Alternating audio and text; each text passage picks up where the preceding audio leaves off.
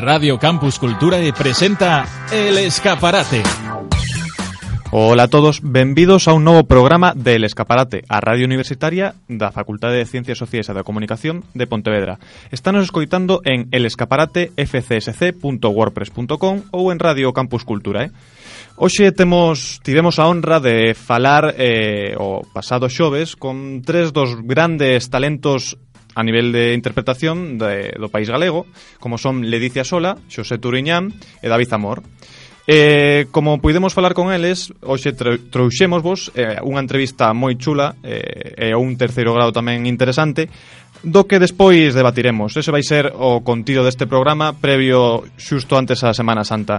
Antes de nada, teremos a xenda e nada, toca presentarme, porque non me tocou presentarme. Eu son Jorge Gómez, é unha honra falar en nome de todo o equipo e hoxe no control técnico temos a Iván Davila e a Michael Carreiro. Imos xa coa xenda porque as nosas supremas están por aquí xa agardando que lles demos paso.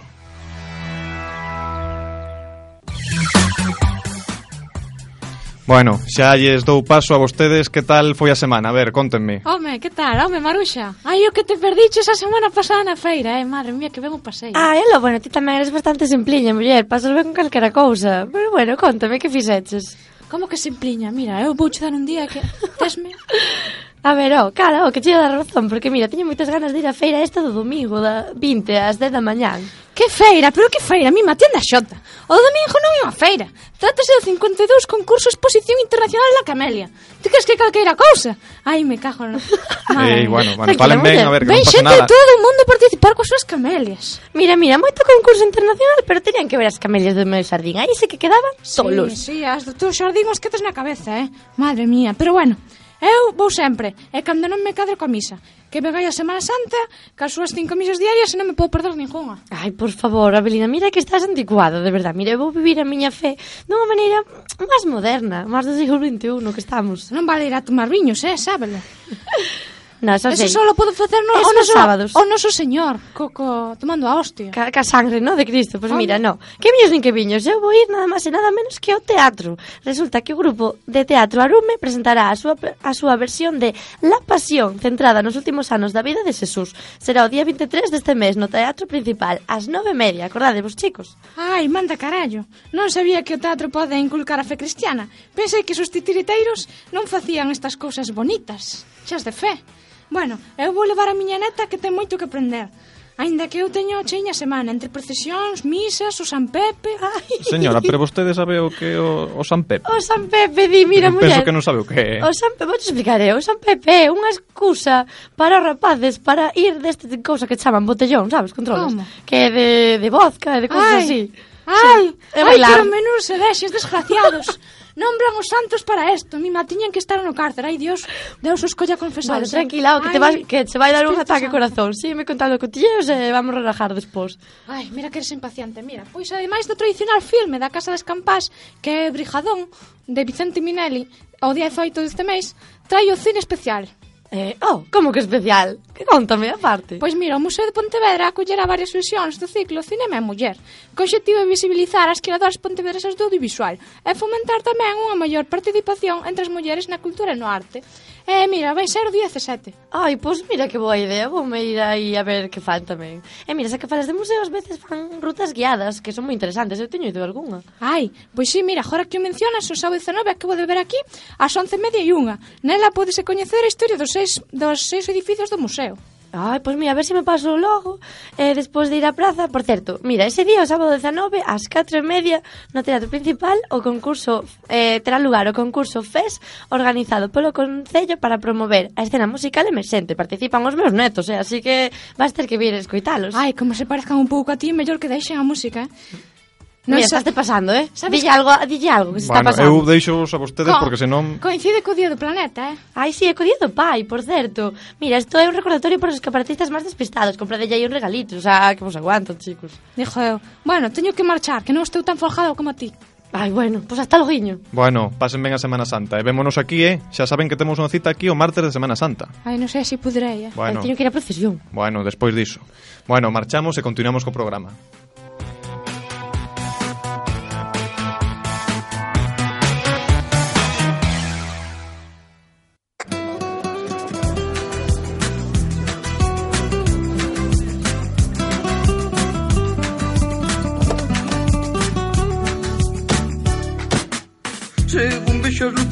Luces cortasme a respiración. Cando ti me paras xa me sube o corazón. E a mí subidesme a tensión Se non miraran un momento eu de aquí escapaba. Xa caímos como tontos en outro control. Soplando, Soplando, soplando. soplando. Estou sin comer, bebín dúas cervexas Estou cuchillo cortando, que te soplando, soplando, soplando, soplando, aire pa' dentro, toino, pitido, vaya soplando. Pa que coño beberías 25 cuba libres, dúas cañas de tequila. A ti quen che mandaría? Xa non podes máis. Xa non podo máis. Xa non podes máis. Xa bebeu demais Canto deches mi madriña Vas ir a comisaría. Non hai puntos que che dían Eu de ti non conducía. Así pra onde vas? Así pra onde vas. Así pra onde vas. Deixa de me paz. Quero soplar contigo Multar contigo Trincar contigo Empapelar contigo Unha noite loca. a puginar toca. Quiero soplar contigo, multar contigo, trincar contigo, empapelar contigo una noche loca. Una cosa loca. Oh, oh, oh, oh.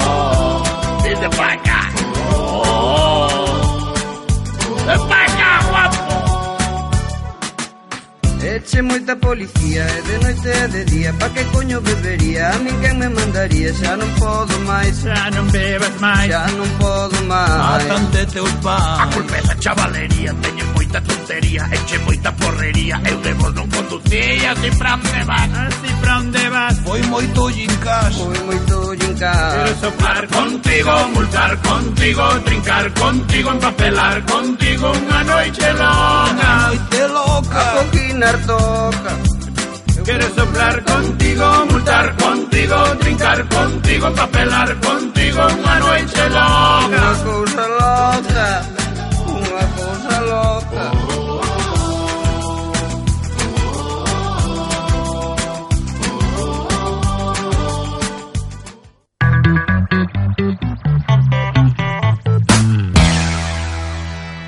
Bueno, despois desta parodia de Bailando, Soplando, chamase, de Páramo Pictures, Roberto Vilar e Xosé Turiñán, Pois imos co plato forte da entrevista A verdad que puxemos esta canción para ambientar o que vai vir agora Porque precisamente pois, como vos comentábamos ao principio do programa, temos a entrevista con Touriñán, David Amor e Ledicia Sola. Sí, eh, volo prometéramos e aquí está. Os da Guá trouxeron a Jorge Coira e nos quixemos dicir, pois, nos imos o grande tamén. E aproveitando que o xoves pasado, o xoves 10 de marzo e o venres 11 de marzo viñeron ao Teatro Principal de Pontevedra coa súa obra Amigos ata morte, decidimos pasarnos por ali e ali nos atenderon. Aquí vai a nosa entrevista.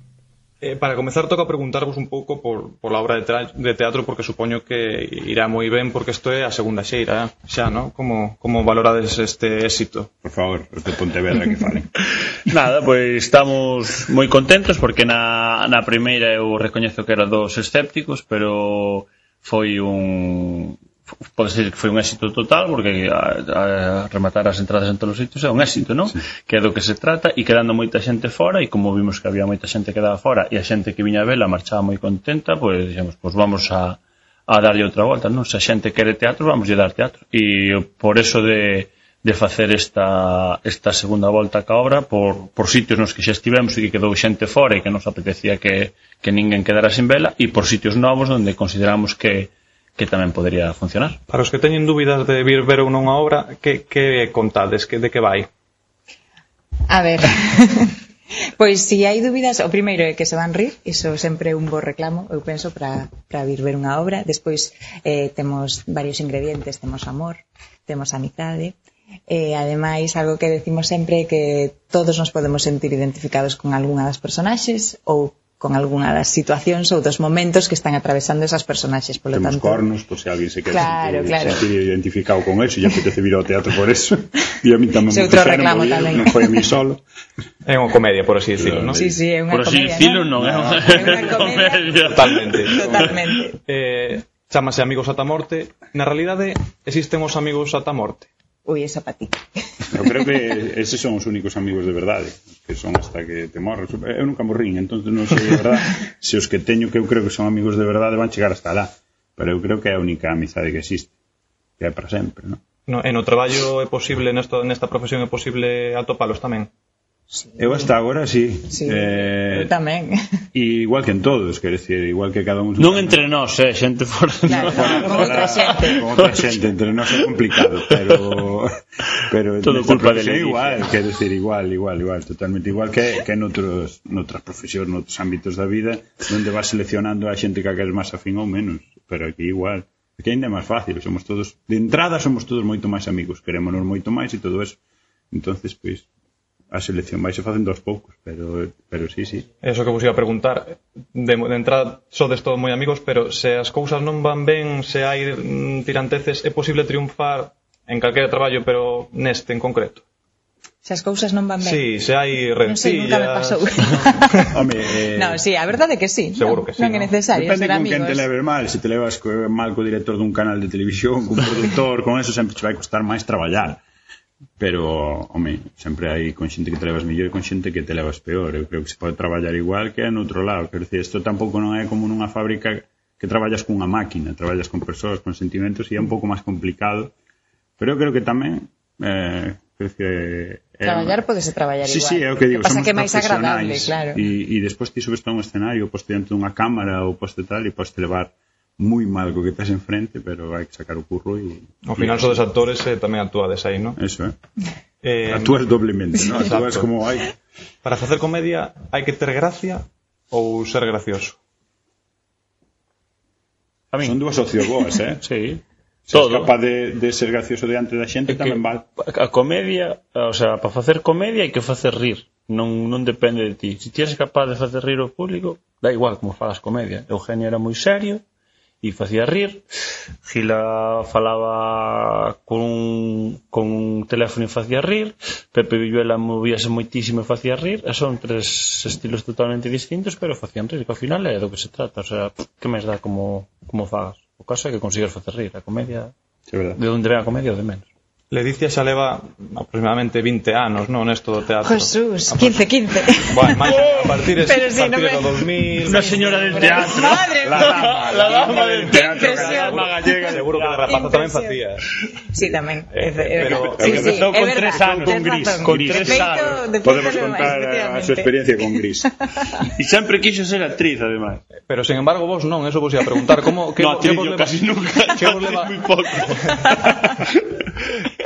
bueno, nunca se sabe, ¿no? Esto de facer por ahora, de por ahora, por ahora. Bueno, houve unha época que lle gustaba poñerse mallas e cousas desas sí. e eu dixen este tipo quer ser actriz. Pero no. Ahora, ahora no Gintón Tony va estarme apretado. Mira, Home, sí, pero eso pero Perdón, temas. que estamos preguntando a actriz. De... No, no, él está mm, falando e eh, a cal era pregunta? De que, que vos leva, porque ti sempre quiseche ser actriz. Sí, que vos leva claro. a vos a entrar no mundo de interpretación? Porque ti penso que ibas para profesor de filoloxía galega e ti sí. para balonmán. Eu um pa, no, pa profesor de Educación Física. Sí, eh, empezo eu. Sí. A mí lévame a, non sei, a... Lévame, lévame, lévame. Supoño que hai xente que nace para isto, eu, eu cando iba á escola e por aí tiña que facer algunha cousa e pasaba terriblemente mal en EGB e por aí, e despois chegou unha, un momento que, que alguén que Marcos Pereiro me propuxo facer teatro na laboral cando estábamos no instituto e fixemos unha obra e a xente riu e aplaudiu ao final e aquela sensación eu creo que foi o que me fixo o que me fixo estar hoxe aquí encima do, do Teatro Principal de Pontevedra e, e facer o que fago porque nunca pensei que eu iba a ser capaz de, de sentir eso, sabes? Sufría e, e eso foi o que me levou a este. e despois, bueno, admirar a xente que eu vía pues, na tele, no teatro, no cine non sei eh, non é de nacemento, quero dicir, estou contigo, eu quería ser futbolista, pero correr non me gustaba. Entonces, eh, despois quería xogar o balonmano tamén, que tamén xoguei, tamén correr non me gustaba e e dixen filoloxía galega, que é de estar sentado. Que algún que tampouco me gustou, fun fazer as prácticas, non me gustou, e entonces, pues, como sen querer, a verdad que a miña, a miña historia foi un pouco sin querer, por pasalo ben, cando arrancamos eu e Marcos con aquel con Buchenucha por os bares, por os locales e tal, e unha cousa veu traendo a outra, todo, todo, E cando te metes na profesión, eu creo que queres facer de todo. Todos queremos facer de todo. E aquí estamos. E David, o teu, que foi polo, polo tema este do, no, un pouco da de, comedia en, de inconsciencia en tamén, de, de probar. Eu sempre fui moito de, de probar en todo e resulta que cando probei nesto, pues, estaba moi, moi a gusto fixen de todo e aparte fun hasta pisero por curiosidade, non? por saber que era decir que camoto, ¿no? e como funcionaba. E neso tamén foi un pouco, fume metendo por por probar e, e de repente ao dentro quixen ver de todo e empezou... acaba de decir eh, David Amor foise metendo por probar, por probar. probar. sí, vai ser o título e acabei como Nacho Vega. Antonio Vega por... e no, outros todos, bueno tamén van ben van servidos todos. Uns con máis afante que outros eh, no a ver e E ao final vas quedando. Perdón, eh, despois xa cortar Esto cortar Bueno, non estou en todo así, Esto eh? como en directo. La profe me pega eh, que vos ia preguntar tamén. O tema da fama como levades porque pues, está moi guai de cara a fora todo o mundo di, ah, que guai ser famoso que guai que te coñezan pola calle pola rúa pero logo eh, sodes tan privilexiados como, a, como aparece. Non chega a cansar ao mellor un pouco que vos paren pola rúa ou que incluso que vos eh, pensen que sodes o personaxe en vez da persoa? A ver, eu penso que a xente sempre que se achegue con cariño, eso é moi agradable. A verdade é que non Sí. Non sei, a tua experiencia. no, a maioría da xente é super respetuosa, que mm. decía, hai momentos hai momentos que a mellor si ou días ou igual que somos persoas e hai días que non te apetece ou que non te atopas ben ou que tal e bueno, intenta sempre eu por exemplo no meu caso intento sempre ser respetuoso pero hai días que te apetece menos ou máis e momentos, quero dizer pois a mellor na noite ou a xente tamén se leva dúas copas non é igual de respetuosa eu digo, a gran maioría para min e comigo sempre sempre eso, o que dicía le dicía super amable, super respetuoso e mentras sea así, eu creo que se leva ben. Eu creo que tamén non sei Iker Casillas ou xente que tal, que Messi ou Cristiano Ronaldo, supoño que, que se, é unha putada. Pero eu creo que o noso nivel pois, eh, hasta é agradecido porque que a xente che veña a dicir gustame que fai, ríome moito contigo fasme ben, é maravilloso. Mm, eso vos ia preguntar tamén vos, de recoñecidos moi recoñecidos a nivel galego pero logo parece que costa un pouco triunfar en Madrid a nivel máis nacional, no? Eh, David está ahora mesmo niso, le dice tamén ten unha bagaxe, Touri de momento non, pero como, como valorades ese tema? Por que costa tanto o actor galego triunfar? Sobre todo na comedia, polo, polo humor galego, quizás esa retranca que non se entende ali. Non, non creo eso, que ah. creo que é unha pregunta equivocada 100%. Entón, por que? O sea, non, non sempre vas estar de acordo co que preguntades, neste caso, para nada. O sea, aquí que non triunfou Leticia é unha tía super recoñecida a nivel de Madrid e, e traballa moi ben e é unha tía moi respetada. Eu levo cinco anos traballando ali e vivindo aquí, que sempre se mm. dice, non vives ali non podes traballar. E José non foi para lá porque non lle compensou, porque oferta estiva, o que sí. pasa que de repente aquí estaba máis cómodo, estaba con a familia e non lle deu gana de ir para lá. No, o sea, tes aquí tres exemplos de xente que si que foi ben mañá lá, E si no, ou no caso de José non foi porque non lle deu a gana. E despois é unha chea de actores que decir, Listo xa, está triunfando, Javier Rey, un tío que temos en sí. Verde que el recopetí, e no Moro houve xente que, que triunfou. Eu creo que hai que, e vos que sodes estudiantes, creo que tedes que ter cuidado e tedes que empezar a cambiar eso, porque hai unha cousa de de autocensura aquí fora con nós non ten ningún problema o problema témolo nós, o sea, ni co acento ni nada, incluso eu falo do meu personal que agora hai xente que di opa, es que hacerte gallego tonto, non, non, non. Eu fago de tonto, que me sale de puta madre, máis de maneira moi natural, e aparte son galego, pero o, o sea, nin, nin o meu acento me limita, nin me axuda. O sea, que o sexa galego é circunstancial. De feito, na serie fago de albaceteño, o sea, teño acento por outras circunstancias, e cando eu facía de mozo de, de Martina Clay me remorreaba con ella nin, nadie lle molestaba que eu tivera acento galego. O sea, creo que eso sí que temos que cambiar e creo que un foco da pregunta hai que empezar a cambiarlo porque hai moito galego que triunfa en Madrid pero non por ser galego ni nada porque é circunstancial. Hai xente que é moi boa que vai a traballar e traballa ben. Ele dicía que tes un mestre Mateo Notaches que ese premio que tamén é regional Por aí va tamén a pregunta Abriuche máis portas eh, en Madrid ou non? Non, a verdade que non. Quero do teatro con nós Claro, eso sí. Eso eso sí. bastante. Polo mestre Mateo saiu amigos ata morte. No, no, non o sei, pero bueno, en xeral, non, cando preguntas, pues, a min é a primeira vez que me dan un premio, pero pero que vale simplemente como un recoñecemento e un estímulo para seguir traballando e realmente non, non te podes quedar tampouco en non podes pretender que eso se vai a dar máis ou menos traballo. Eu creo que vai por outro lado, vai máis como recoñecer un traballo xa feito e o que veña a partir de agora, como sempre seguirá dependendo do que ti fagas, non? O, o do que ti queiras facer ca túa carreira. E con respecto a nivel, sí, sí que se valora, quero dicir, en Madrid, ti dis, teño un mestre Mateo, si se valora igual que se valora un premio Gaudí. De feito, eu creo que incluso se valora máis do que nos pensamos e, e vai, a miña resposta vai na liña de, de David. Creo que é máis unha sensación nosa desde aquí de que fora non se valora que o revés realmente en Madrid sí, sí, que, sí que valoran estas cousas. Uh -huh. Touri, ti non foches a Madrid por, por non repetir a, o que lle pasou a Roberto Vilar neste caso ou porque non tiveches ofertas ou porque non quixeches de momento? Eu dixen no. cheo eh. que non foi porque non quixo, non me escoitaches. escoitei, escoitei, pero a ver se saco algo máis, non? Eh, que pois contei. Pois conto, che quero dicir, houve varias ocasións que, que puiden ir a, ir a Madrid e eh, mm, supoño que con Roberto habría ocasión se chegara a fazer un programa de comedia cando estuvo, chamáronos ou tuvemos a oportunidade de ir a Madrid cando estábamos traballando en Marcos, estábamos no momento con mucha noche e tal a fazer outras cousas, dixemos que non, porque estábamos traballando aquí moito, e, e últimamente chamaronme para unha serie tamén e dixen que non, porque tiña amigos ata a morte, porque tiña Dan Robert, porque estábamos facendo buscandar de bullo, e porque estou traballando tamén no meu país e un pouco polo que di ela, porque temos unha conciencia moito de que ir traballar afora é a puta hostia, e, e é, quer dizer, é un complemento, é como se agora a eles dous ou a min nos chaman de Hollywood ou de Francia para facer unha peli ou de Portugal. É, para min, quer decir, para min é así. É unha pena que só teñamos un canal ou, bueno, hai dous, un e medio, non?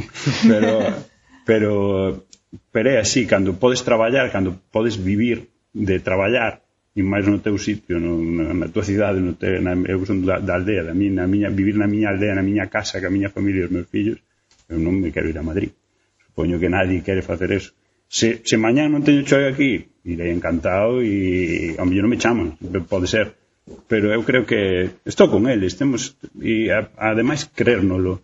Jo, e a Roberto, e a Roberto non lle foi mal, eh, que con no, foi me fastidias as cosas, sí, é que bastante ben. Si, ojalá me fora a mí igual de mal que lle foi a él. Sí, no, No, a nivel a nivel que non, non logrou ter ningún non vos preocupedes a nivel a nivel que, a nivel de, de, de non ter programa pero tampouco se deu oportunidade eu creo. Non, non lle dan oportunidade claro. para facer o que estaba facendo claro, aquí. eso, e o que el sabe facer. pero, pero, pero eso non é irche mal o sea no, canta bueno. xente que non ten oportunidade que non, o sea cantos somos que queremos traballar aí? Eh, é unha profesión que é 80% do, de paro. E Robert tivo un programa, e foi presentador dun programa, e tivo unha proposta que, por cuestións circunstanciais, non chegou a salir, porque as televisións son empresas, ao final, privadas, que deciden cada momento que sale. Pero eh, decir que lle foi mal me parece algo moi atrevido sabes? E, e eu insisto que vos tedes que empezar a romper e sobre todo non vivir de, de bulos e de leyendas urbanas tal. A despois ves o que Roberto está pasando agora. Quer decir, foi alá, sí. non lle deron o, igual o programa, non lle deron tal, pero volveu e está facendo un programa que que é líder da audiencia, un éxito, un éxito que está achegando a, a galega que ao final temos a concepción de que a galega é, é unha tele para vellos, para maiores e hai un montón de xente vendo Land Rover, nova, xa, xente, xente nova. nova E iso é un éxito. Máis éxito que iso non se pode ter. No? Quer dizer, a nivel do entretenimento, a nivel da comedia. Pero, pero por eso digo, quer decir, ao final isto é un traballo. Donde o fagas, quer decir, se vas a Hollywood vas cobrar máis. O millón en España cobras máis. O millón en Francia ou en Portugal cobran máis ou menos. Pero ao final, eh, non sei, eu por exemplo estou moi contento de currar no meu país e na claro. miña terra e non non, non voto de menos ir traballar a Madrid, nin Madrid a vez que máis estuve foron cinco días e casi apujaba. Xe, no, no, eu, a mí dame mar e agua, eu non quero. Moi ben, pois xa non, xa non vos quitamos máis tempo. Moitísimas gracias por, por este tempo e eh, nada, que vos vaya moi ben, gracias. tanto nesta obra o que vos queda como a, no voso futuro profesional que seguro que será moi grande. Gracias. Moitas gracias. Igualmente. A vos, vida ben a obra despois.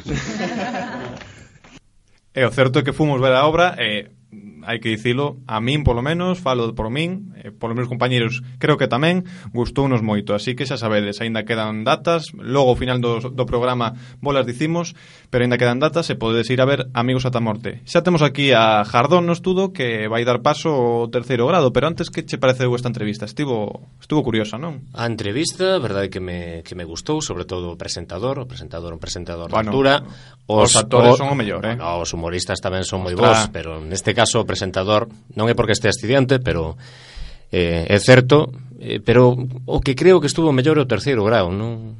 Pois sí. Non é por desmerecer. A min gustoume moitísimo, a verdad. Non tivemos moitísimo tempo porque xa estaba a piques de comezar esa obra, pero pero sí puideches facerlle un par de preguntiñas, non? Sí, un par de preguntas a, os tres, estes tres, tres grandes, e o que vai entrar agora mesmo. David, este é para ti, Veña. cando, cando acabes co... No, no, no. É capaz de facer dúas O amor é un apelido unha, é unha condición. sí. O amor é unha necesidade. Comer de Pontevedra é igual que a Rajoy irías tomar unhas cañas con ela aquí á zona bella. si se paga el, sí. bueno, estas preguntas xa son para, para Leticia. O político máis sexy de Galicia? ¡Hai que mollarse! Hai que mollarse! Madre mía.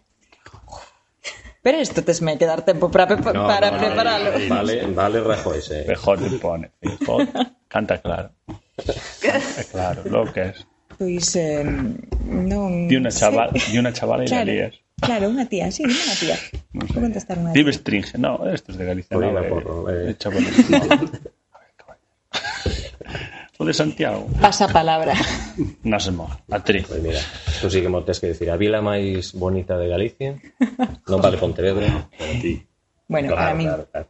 a vila máis bonita de Galicia para min. Sí. Eh, bueno, mira, mm, veña, vou dicir con barro, por exemplo. No, Por eso non é vila que é cidade. non é vila, efectivamente, efectivamente. Estas xa son para, para Touriñán. Se tivese sido futbolista, que antes o comentaba, xogarías no Celta, que sei que és un xeareiro do Celta. eh, antes que no Madrid e no Barcelona, sí. Esta tamén é moi complicada. Quen é mellor presentador, Galloso ou Piñeiro? Galloso mil veces. e ata aquí o noso terceiro grao. Un saúdo a todos e ata a semana que ven escaparatistas.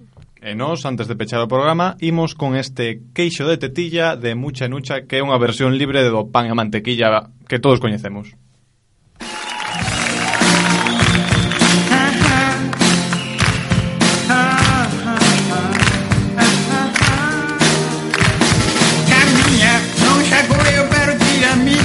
Hasta Santiago hai unha tiradiña. Chegamos a Siña E comemos un queixo de tetilla. Carmela, non te falta por habrá que nada a saber en gala Se llegas y cheira, porque tendré que facelo antes dos 40. Antes dos 40. Paixón, e vai suando un montón, a ver quen vai traballar o luz traballar o luz Teu cu, Ese chives que un tractor,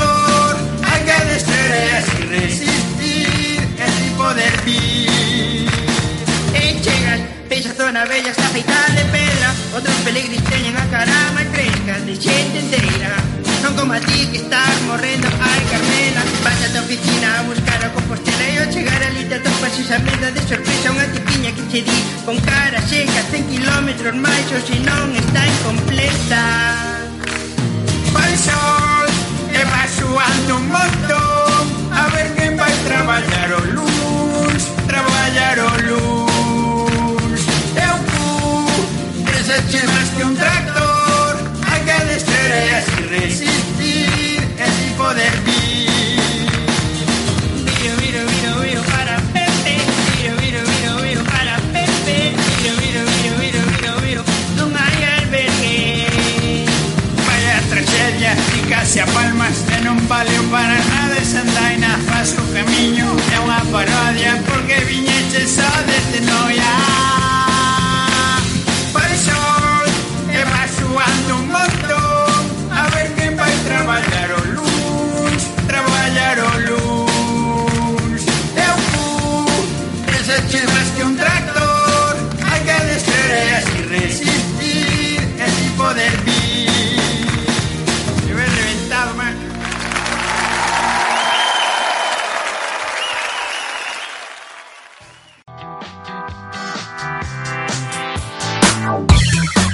Bueno, despois deste queixo de tetilla, xa así é o momento de despedir o noso programa. Isto foi todo por hoxe. Moitísimas gracias a Ledicia Sola, Xosé Touriñán e David Zamor. Recordade que se non vistes Amigos ata morte, que pasou por Pontevedra a semana pasada, podedes acudir ás seguintes datas que aínda lle restan. Eh, entrar no noso Facebook, ou na nosa páxina de Instagram e seguro que por ali tedes a información porque os nosos compañeros de comunicación teno aí colgado todo. Nos rematamos por hoxe, recordade que podedes participar escribindo ao correo elescaparate.fcsc.gmail.com Bueno, eh, antes de nada tamén dar un agarimo recordo a Sonia e Andrea que hoxe, debido ao noso programa especial pola entrevista a Touriñán, Leticia Sola e David Amor non puderon participar. Nada, é o momento de despedirse, así que pasade unha boa semana e bo rollito.